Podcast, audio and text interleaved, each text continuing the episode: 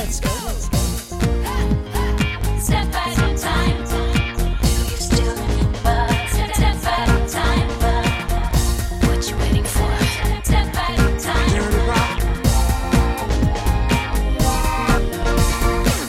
Bonjour à tous Alors peut-être que comme moi, vous avez passé votre été à suivre à fond la saison 2 de Drag Race France, avec évidemment l'attente du climax à chaque épisode, le lip sync entre deux queens. Alors toutes les chansons sélectionnées pour ces lip sync font évidemment partie de ma playlist, et il y en a une que j'avais oublié que j'aimais.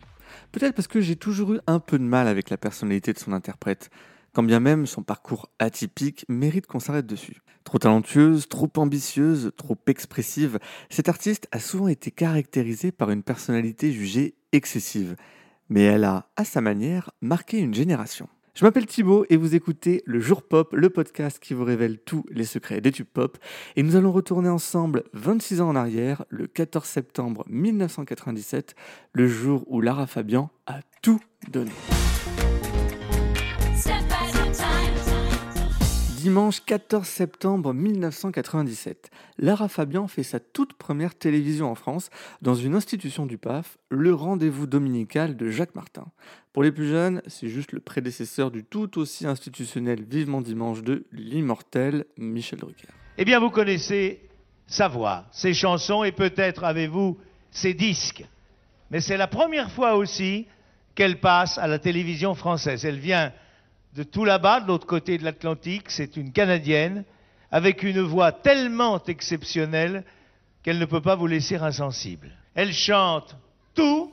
Écoutez cette voix. Lara Fabian.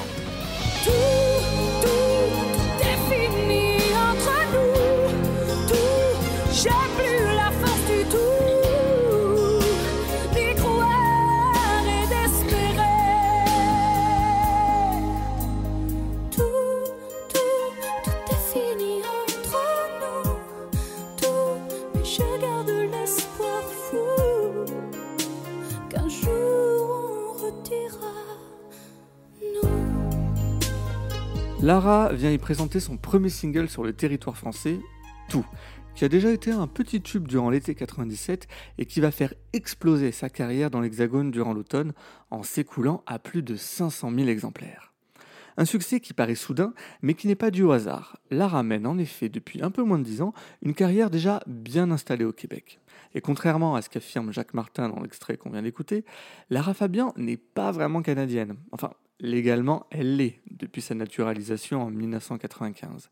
Mais sinon, Lara Crockhart, de son vrai nom, elle est belge. Sa rencontre avec le Canada a lieu au début des années 90, après avoir croisé à Bruxelles le chemin du musicien Eric Vlemings, qui devient son compositeur, mentor et compagnon sous le pseudo de Rick Allison. Ça sonne mieux. Ils ont un rêve et surtout pas mal d'ambition. Quand on est belge francophone, la facilité serait de se lancer sur le marché français. Mais la voix puissante de Lara ne colle pas vraiment à la tendance de l'époque. En France, on s'arrache plutôt les disques de Mylène Farmer, Vanessa Paradis ou de sa compatriote Axel Red. Bref, pas un terrain très fertile pour ses prouesses vocales. La France, c'était dans ma tête de- d'enfant de 19 ans, c'était perdu vu que de toute façon, euh, on m'a dit je chante trop bien ou euh, euh, on n'en veut pas des gens qui ont des voix comme ça, qui ont l'âge qu'elle a. euh, c'est dépassé. C'est donc moi, je suis, me, me disant qu'il n'y avait rien à transformer dans le sens où je ne peux pas être une autre personne que ce que je suis, je suis arrivée accidentellement dans un pays où j'ai réalisé qu'on avait le droit d'être juste ce qu'on était, même si c'était pas parfait et même si c'était en construction. Lara et Rick se tournent vers l'autre grande contrée francophone, le Québec. À leur arrivée, le duo chante dans des pianos-bars, jusqu'à ce qu'un premier album, au succès confidentiel, sorte à l'été 91. Au fil des rencontres, ils réussissent à se tisser un réseau et à décrocher des passages en télévision. D'abord de petites émissions, puis des talk-shows populaires comme celui de Sonia Benezra, la Oprah québécoise du début des années 90, où sa reprise d'I Will Always Love You, version Whitney Houston, lui apporte une notoriété sans pareil dans la belle province. Mesdames et messieurs, ça me fait plaisir de pouvoir vous la présenter avec une chanson de Whitney Houston qu'elle fait vraiment entièrement à sa façon. I Will Always Love You, Lara Fabian.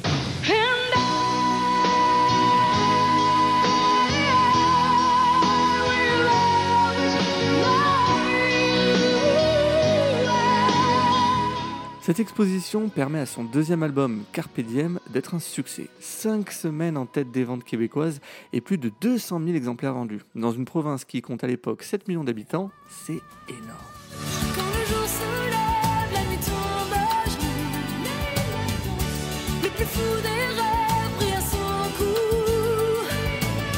C'est cet album qui lui permet une première incursion en France, grâce à sa reprise de Je suis malade de Serge Lama, qui bluffe tellement son interprète original que le 28 janvier 95, il l'invite pour un duo au Palais des Congrès. Mesdames et messieurs, une star au Québec. Et vous savez pourquoi? Lara, je vais te demander quelque chose. Je vais te le demander de maintenant. Je vais aller m'asseoir dans la salle et tu vas me rechanter la chanson toute seule. Je suis malade, complètement malade, comme quand ma mère sortait le soir et qu'elle me laissait seule avec mon désespoir. Je suis malade. L'année 95, elle est charnière dans la carrière de Lara, mais de façon indirecte, grâce à Céline Dion et au succès considérable de l'album 2, dont je vous ai déjà raconté l'histoire dans un précédent jour pop. Bon, je vais directement mettre les pieds dans le plat. Oui, quand on parle de Lara Fabian, l'aura de Céline Dion n'est jamais très loin. Et c'est pas vraiment réciproque. Lara Fabian a souvent été considérée comme la suiveuse de Céline Dion, surtout en France, où les médias vont se donner à cœur joie d'instrumentaliser cette rivalité. À titre d'exemple, cette question de Laurent Boyer à Céline en 1998. Au cours d'une interview, tu t'aperçois que le journaliste te confond avec Lara Fabian. Tes réactions? Euh... Tant pis pour moi. Et cette pseudo-rivalité, elle est née dans un contexte idéal à créer une légende. Leur double participation à l'Eurovision en 1988. Lara pour le Luxembourg et Céline pour la Suisse. Cette dernière remporte le concours, tandis que Lara termine quatrième.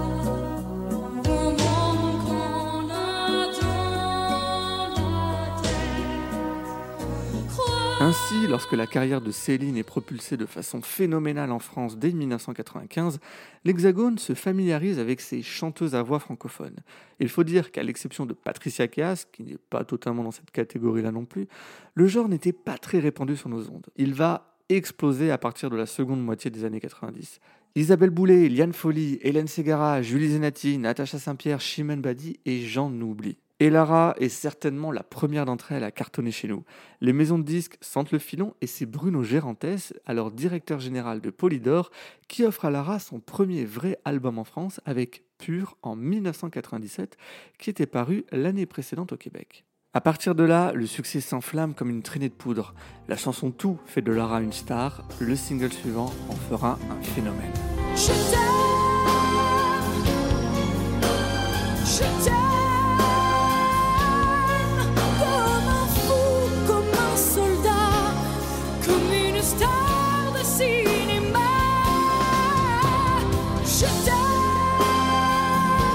Je t'aime s'écoule à plus de 500 000 exemplaires en France. Lara enchaîne les interviews et les prestations et en fait un des tubes de l'hiver 98. Il faut dire que la chanson, qu'elle a écrite et co-composée avec Rick Allison, a tout de la super balade accrocheuse. Déjà des paroles qui restent en tête dès la première écoute. Je t'aime comme un fou, comme un soldat, comme une star de cinéma. Les images sont aussi universelles qu'efficaces et sont évocatrices pour un public de 7 à 77 ans et plus. Et puis Lara, elle a de la voix. Je dirais même qu'elle a une voix. On peut lui reprocher beaucoup de choses, mais certainement pas d'être une interprète très douée qui vit totalement ses chansons. Le parallèle avec un autre interprète pas comme les autres est assez naturel. Johnny Hallyday, évidemment. D'ailleurs, le 26 janvier 1998, la star du rock and roll invite Lara à le rejoindre lors du concert des Enfoirés au Zénith de Paris pour un duo sur son titre Requiem pour un fou. L'alchimie entre les deux artistes est telle que Johnny demande directement à Lara de le rejoindre en septembre prochain lors de ses concerts au Stade de France. La dramaturgie exacerbée et la puissance vocale combinée des deux stars rend cette prestation culte.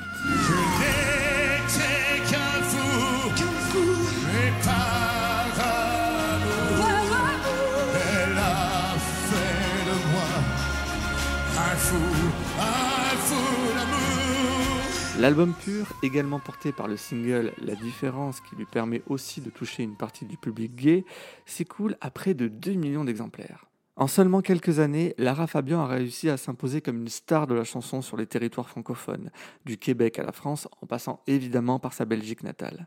Mais Lara a un rêve, l'Amérique, et elle va réussir à le concrétiser avant qu'il ne devienne un cauchemar. Et ça, on va en parler tout de suite.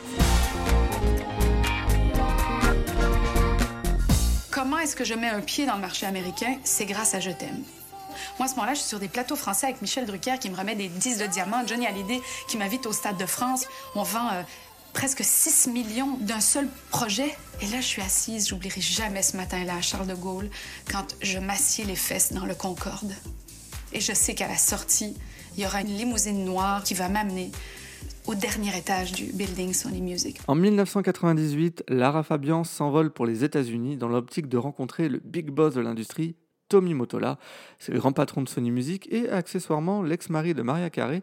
Mais ça, je vous en avais déjà parlé dans un précédent jour pop. Bref, l'homme d'affaires signe Lara dans son écurie qui, en plus de Maria, compte l'autre grande diva des années 90, Céline Dion. Et oui, encore elle. Mais ce n'est pas pour autant qu'on traite Lara comme un second couteau. Enfin, pas encore.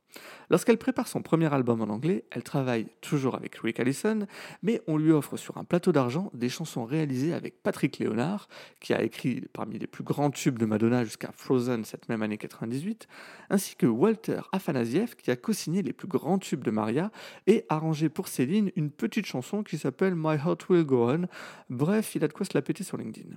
Au printemps 98, Lara vit d'ailleurs une brève aventure avec Walter Afanasieff, ce qui fera les choux gras des journaux People et qu'elle jugera a posteriori comme une des premières erreurs de son parcours américain, celui d'avoir projeté un rêve plutôt que de se faire confiance. Je m'éprends éperdument de cette personne et là je rentre dans une sorte de délire où il faut que j'écrive avec cette personne, que je travaille avec cette personne, je fais tout mon album. J'aurais été l'adolescente finalement en moi qui voyait qu'un immense producteur dont le berceau de chansons était tout ce que j'aimais, qui s'attardait à moi, qui semblait lui aussi m'aimer. L'album est finalisé pour la fin de l'année 99.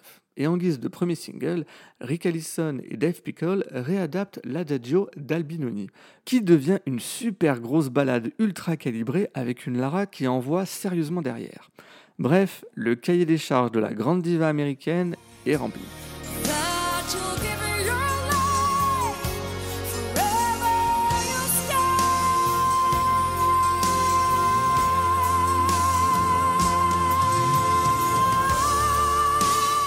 Fin 99, l'album sort en France, au Canada et en Europe, mais pas aux États-Unis. Le projet Lara Fabian Made in USA est décalé à l'an 2000. Pour la chanteuse, il s'agit là d'un remaniement en coulisses dont elle serait la victime. Trop de divas sur le créneau de la power ballade, ça réduit les parts de marché. Et pour les équipes des différentes artistes qui se battent pour la tête des charts, s'il y en a une à évincer, c'est bien la petite nouvelle qui vient d'Europe. Changement de stratégie. Lara sera placée dans une autre catégorie, la dance. Ça tombe bien, on lui a également concocté un tube sur mesure par les auteurs et producteurs qui ont fait Believe pour Cher, et ça s'appelle I Will Love Again.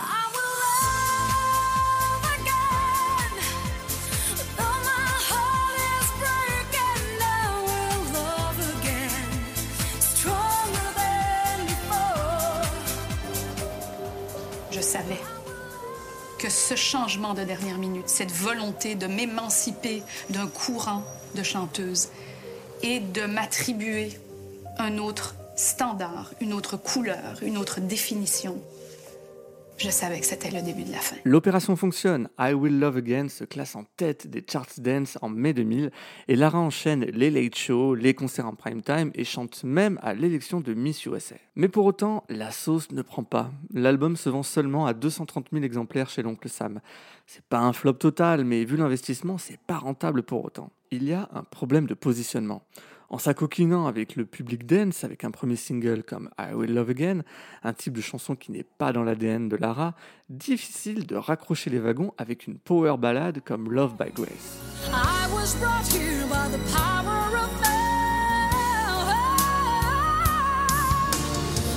Lara pêche aussi par gourmandise à vouloir jouer sur tous les terrains et sur tous les continents en même temps, de l'Europe à l'Asie en passant par le Brésil où Love by Grace est un carton. Alors que pour conquérir les États-Unis, un territoire continent composé de quatre fuseaux horaires, il faut s'y consacrer à plein temps et surtout, il ne faut pas se laisser dévorer par ce monstre qu'est l'industrie américaine. Lara n'avait peut-être pas les reins assez solides pour l'affronter et s'y est perdue jusqu'à y laisser sa santé. Voilà, j'ai commencé à, à déconner comme il faut. Je suis tombée malade. J'ai commencé à me faire du mal avec un désordre alimentaire monstrueux. Mais tout ce que j'étais se désintégrait au fur et à mesure. Lara Fabian a-t-elle été trop ambitieuse en voulant conquérir l'Amérique? Il faut reconnaître qu'en France, c'est souvent quelque chose qu'on peut reprocher aux artistes, surtout quand ils ont connu un grand succès chez nous et qu'ils souhaitent s'exporter. Et forcément, quand ils se plantent, on ne manque pas d'appuyer là où ça fait mal. Au début des années 2000, Lara Fabian sera une cible facile des critiques et des moqueries, frôlant même le harcèlement médiatique. Et ça, on va en parler tout de suite. Bonjour, je suis Lara Fabian et j'ai stratégisé ma vie pour devenir une star internationale parce que toutes les femmes peuvent devenir des stars internationales. Mais être une star de la chanson, c'est un combat de tous les jours pour être plus forte que les autres, pour les écraser, les éliminer et être la meilleure. Je t'aime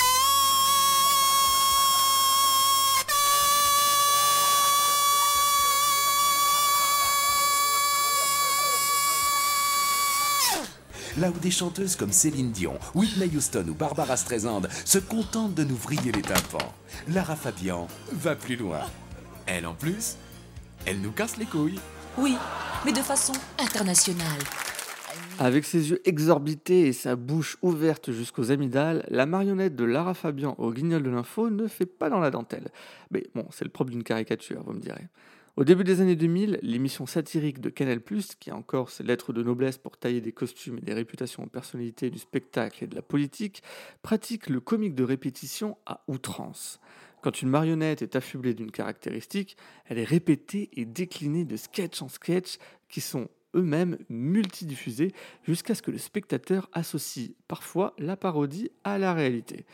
Johnny est présenté comme un benet, Florent Pagny comme un radin qui ne paye pas ses impôts. Lara Fabian, elle, sera associée à la chanteuse qui hurle. Par exemple, dans un sketch, elle crie Je t'aime à la montagne, dont l'écho lui répond Ta gueule. Bon. Ok. Dans un autre sketch, sa voix part si loin dans l'espace que des extraterrestres descendent sur Terre juste pour lui dire de se taire. Bon, c'est violent, hein, et peut-être encore plus pour une artiste qui a choisi la chanson comme moyen d'expression et dont la seule réponse qu'on lui apporte, c'est ferme-la. Est-ce que vous vous êtes demandé pourquoi à un moment, c'est vrai que vous avez eu le chic pour cristalliser les railleries D'abord, est-ce que vous en êtes rendu compte et, pourquoi Pourquoi alors?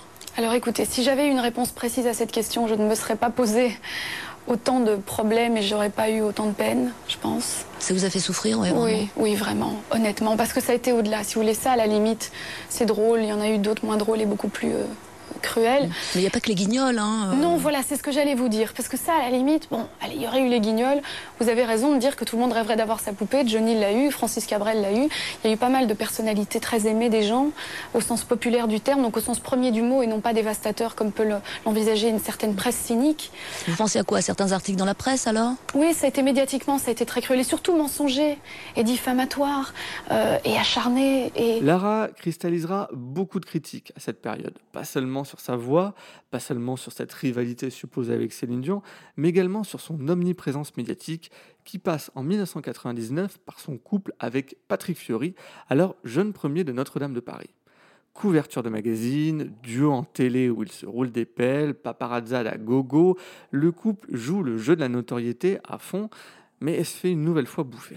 Non mais c'est vrai que les médias se sont emparés de l'affaire et vous vous disiez c'est pas du marketing, c'est une vraie histoire d'amour. Donc à un moment c'est normal. Mais que c'était aussi- sincère. C'est voilà, c'est normal que les médias en aient parlé puisque c'était sincère. Est-ce qu'à un moment vous ont pas poussé comme ça à parler, ils vous ont pas, vous n'êtes pas fait piéger d'une certaine façon? Euh, je suis tombé dans, la, dans, dans- dans une certaine confidence parce qu'on m'a mis à l'aise, quoi, et parce que, parce que je savais pas ce qui m'attendait. Donc moi, je me suis livré parce que je me disais, mais pourquoi cacher ce qui me fait plaisir Pourquoi Ah oui. cacher ma joie Oui. Et comme je fais un métier public, pourquoi, pourquoi pas faire partager le public? Et là, ça a été la plus grosse connerie de ma vie. C'est une histoire de cœur, tout ça, Ouais. et, que- et- et c'était sincère. À partir de là, on ne peut pas dire que, c'est- Ouais. que, que- que j'ai été naïf ou pas. Et des deux côtés. Je, Mm. je parle aussi bien du côté, euh, du côté de Lara que de mon côté. C'est une histoire aujourd'hui qui est clôturée, on n'en parle plus. Mais en C'est tout fini. cas, euh, voilà, fini. ça a été une part de ma vie. En 2001, le titre du premier single de son quatrième album français, le premier après son export américain, toujours en collaboration avec Rick Allison, est une sorte de réponse résiliente à cette période. J'y crois encore. J'y crois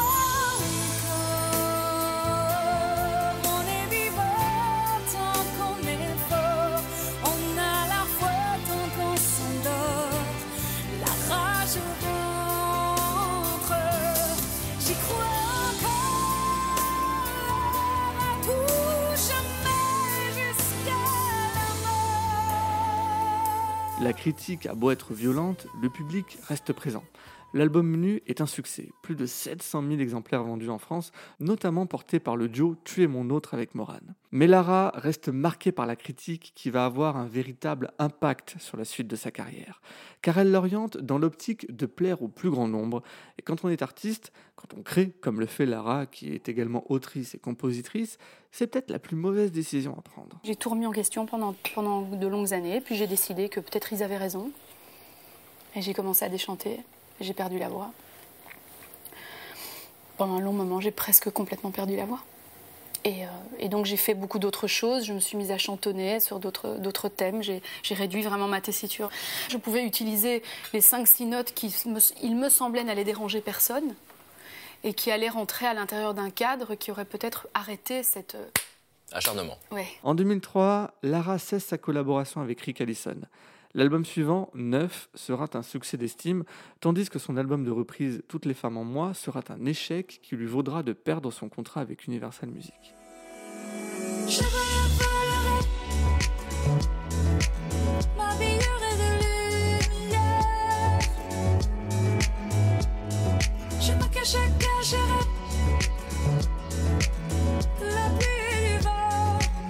Depuis une décennie, Lara Fabian est devenue sa propre productrice. Elle a réussi à conserver un public de fidèles, qui m'écoute peut-être en ce moment, ce qui lui permet de continuer à remplir les salles à travers l'Europe et l'Amérique du Nord. Lara Fabian a tout donné pour réussir. Elle a connu des succès, des échecs, mais ça reste avant tout une voix exceptionnelle, une personnalité qui peut être clivante, mais avec des chansons qui résonnent toujours aussi fort 20-25 ans après leur sortie. Intemporelle et quelque part immortelle. Immortel,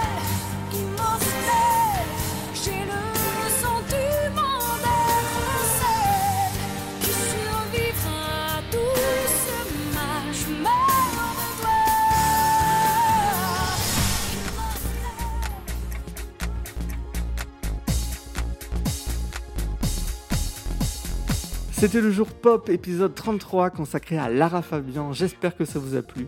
Merci d'être chaque fois un peu plus nombreux à découvrir et à écouter cette émission. Et si vous avez envie qu'on discute ensemble, eh ben, rendez-vous sur Instagram, Twitter et TikTok.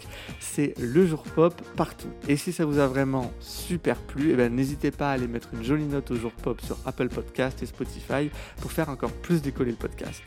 Je vous donne rendez-vous très vite pour un nouveau jour pop. D'ici là, prenez soin de vous et moi je vous dis à bientôt. What you waiting for?